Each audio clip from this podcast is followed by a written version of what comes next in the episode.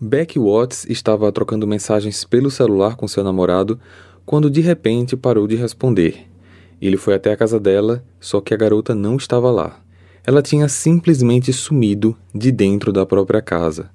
O mistério sobre esse desaparecimento foi resolvido de maneira breve, só que ninguém imaginava que o responsável estava o tempo todo do lado dela.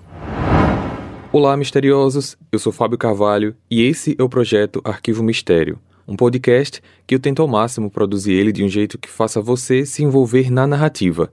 E para isso, eu conto com a participação de diversas pessoas, principalmente na simulação das vozes dos personagens. Siga a gente na plataforma de streaming em que você está nos escutando agora para receber notificação sempre que um novo episódio for lançado. Para ver as fotos do caso de hoje, basta seguir a gente no Instagram, arroba Arquivo Mistério. Recados dados, vamos para o caso de hoje.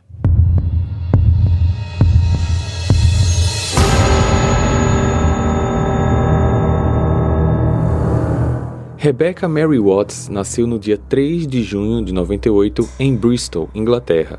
Tinha um irmão mais velho chamado Daniel e logo após o seu nascimento, seus pais Darren Goldsworthy e Tanya Watts se divorciaram. Rebecca e o irmão ficaram com a guarda da mãe e ela era chamada de Beck pelos familiares e amigos mais próximos da família. Com o passar dos meses, algumas denúncias de pessoas anônimas chegaram ao conselho tutelar, relatando que Beck, agora com dois anos, e o seu irmão estavam sofrendo negligência por parte da mãe. Ao investigar o caso, o conselho tutelar chegou à conclusão de que Beck e Daniel estavam em risco morando com Tânia e a guarda deles passou a ser então do pai. Darren já tinha se casado novamente com uma mulher chamada Andy, que tem um filho chamado Nathan Matthews, 12 anos mais velho que Beck. Nathan estava sendo criado pela avó e avô maternos, mas ele sempre visitava a mãe. Só que quando Beck e Daniel chegaram na vida do casal, Nathan começou a demonstrar ciúmes da atenção que sua mãe e o padrasto davam às crianças. Mesmo ainda muito pequena, Beck apresentava grande afeição por Nathan, mas ele não compartilhava o mesmo sentimento e parecia não querer ter qualquer proximidade com ela. Infelizmente, Beck não teve uma infância tranquila, além de passar pelo divórcio dos pais, pela negligência materna e rejeição por parte do Nathan, a menina começou a apresentar problemas na escola, porque também sofria bullying principalmente devido ao peso, que era normal para sua idade e altura, só que para os colegas ela não era tão magra. Quando Beck estava com 12 anos, Darren percebeu que a filha não estava psicologicamente bem e buscou ajuda porque ela apresentava sinais de ansiedade, não queria mais sair de casa para ir à escola e parecia estar constantemente com medo de andar sozinha. Durante a terapia, Beck disse por diversas vezes que um garoto da escola a ameaçava, mas quando era questionada sobre quem era essa pessoa, ela não respondia. Ela também contou nessas consultas que Nathan a intimidava e que ela tinha muito medo dele.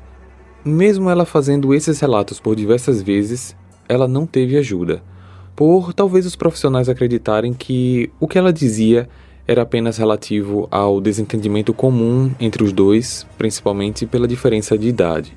Quando finalmente teve uma pequena melhora, Beck, que estava agora com 15 anos, começou a namorar um garoto chamado Luke um rapaz que morava ali mesmo na vizinhança, um ano mais velho que ela, e eles eram muito unidos, trocavam mensagens e se encontravam diariamente. Esse relacionamento estava fazendo muito bem a ela. Foi nesse mesmo período que o irmão mais velho de Beck, o Daniel, decidiu por conta própria voltar a morar com a mãe biológica, ficando então apenas Beck na casa com o pai e a madrasta. No dia 18 de fevereiro de 2015, aos 16 anos, Beck foi para uma festa do time de rugby local e acabou chegando em casa apenas na manhã seguinte, 19, pouco antes das 11 horas. No momento, sua madrasta estava saindo com o pai e ela avisou que estava indo para uma consulta médica. Às 11 e 2, Luke mandou uma mensagem de texto avisando que também tinha acabado de chegar em casa. Beck respondeu, só que depois disso, ela não falou mais nada.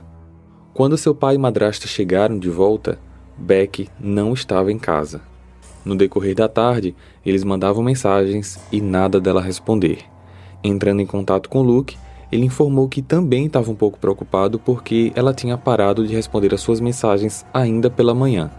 Após várias tentativas frustradas de contato com ela durante aquela noite e o dia seguinte, no meio da tarde do dia 20, Darren ligou para a polícia para relatar que a sua filha estava desaparecida.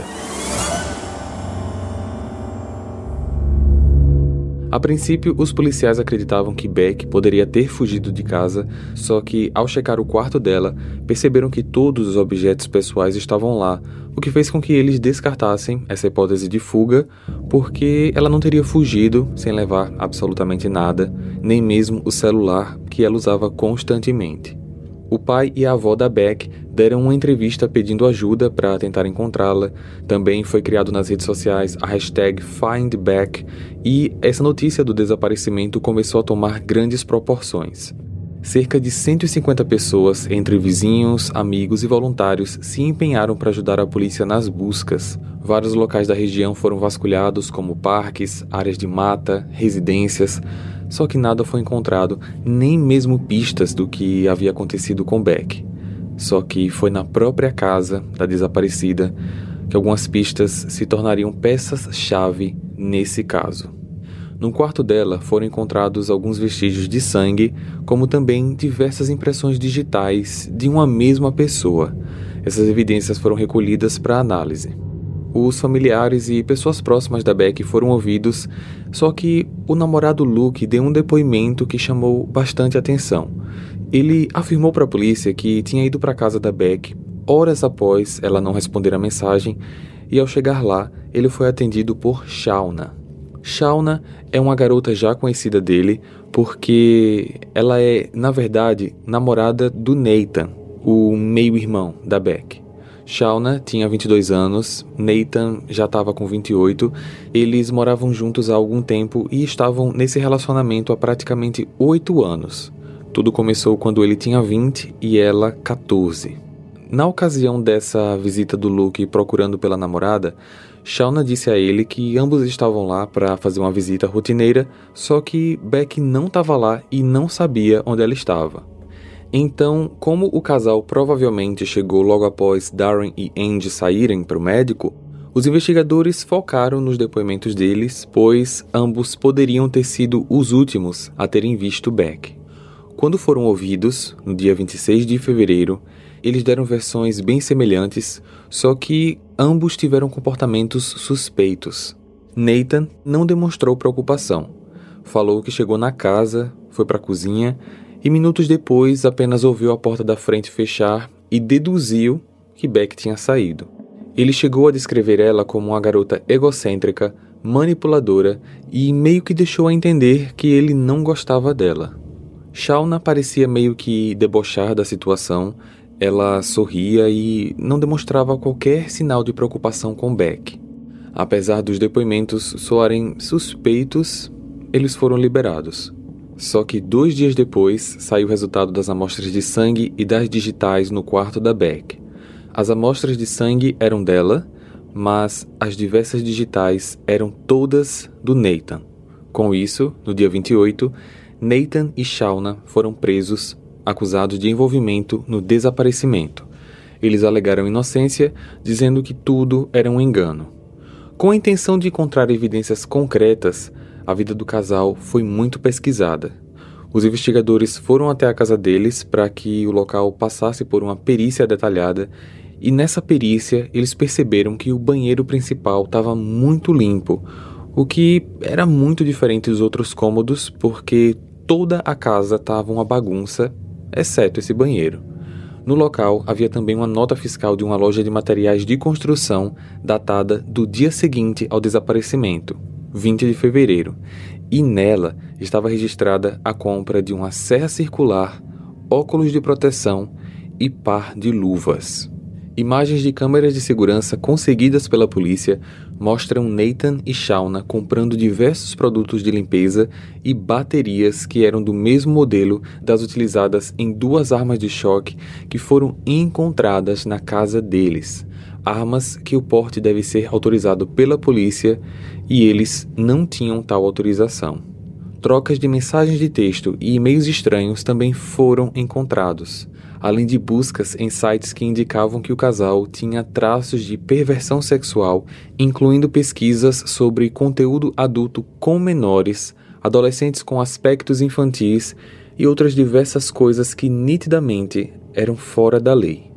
Era nítido ali o consumo excessivo desse tipo de conteúdo.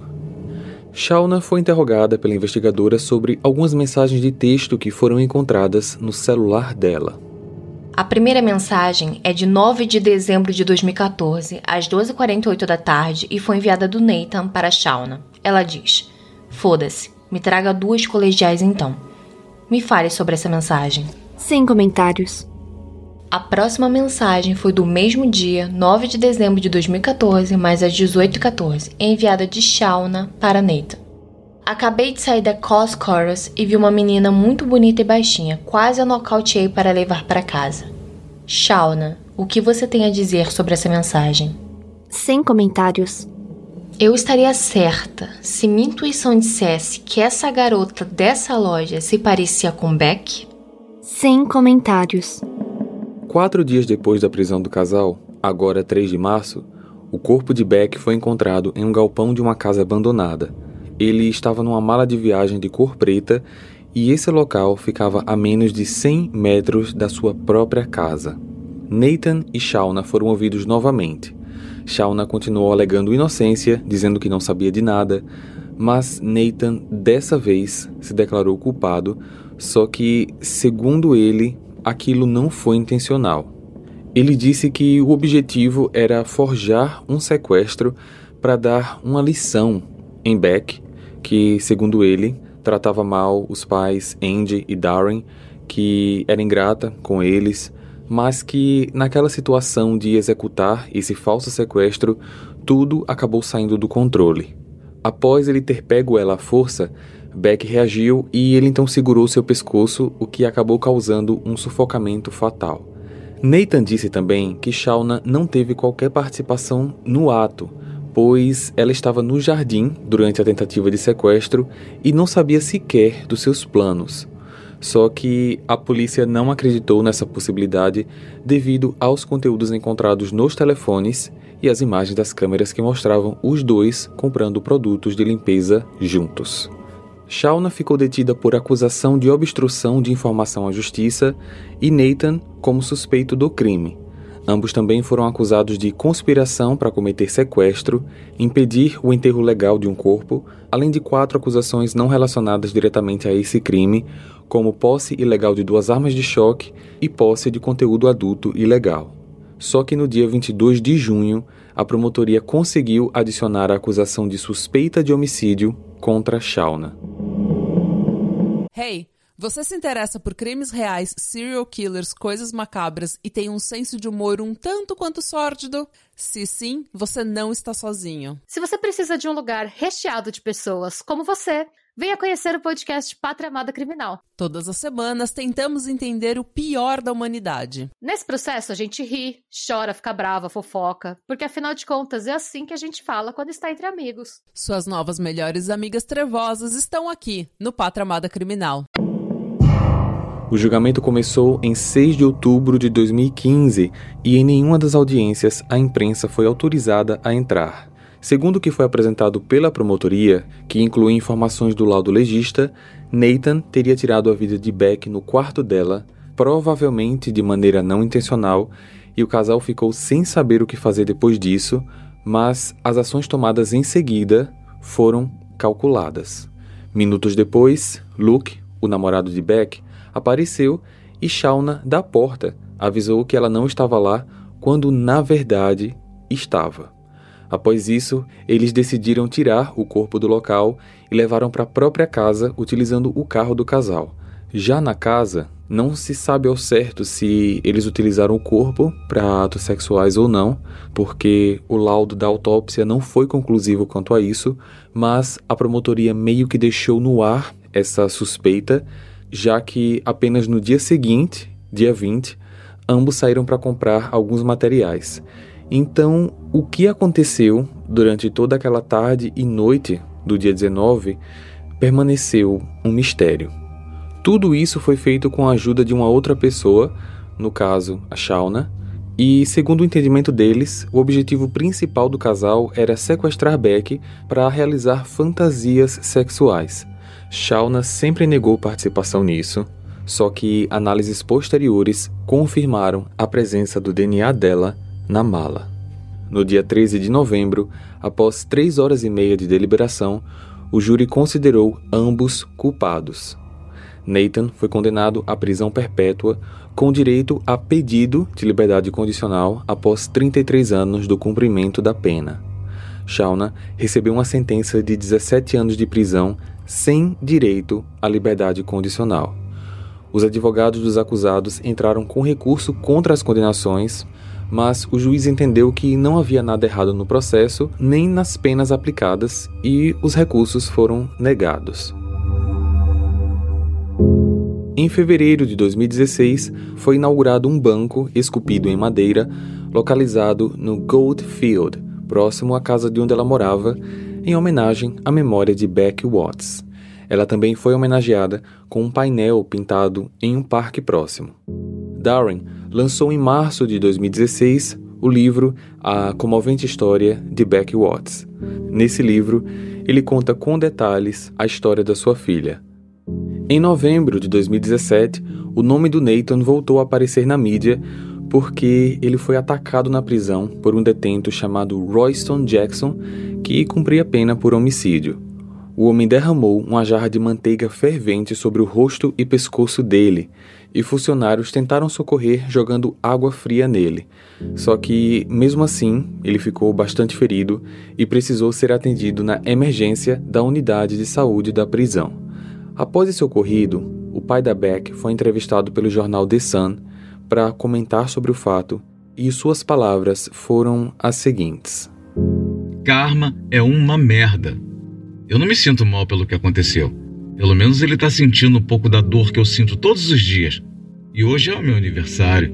Com certeza essa notícia é o melhor presente que eu poderia ter recebido hoje. Compartilhe esse episódio com seus amigos para ajudar no crescimento do canal.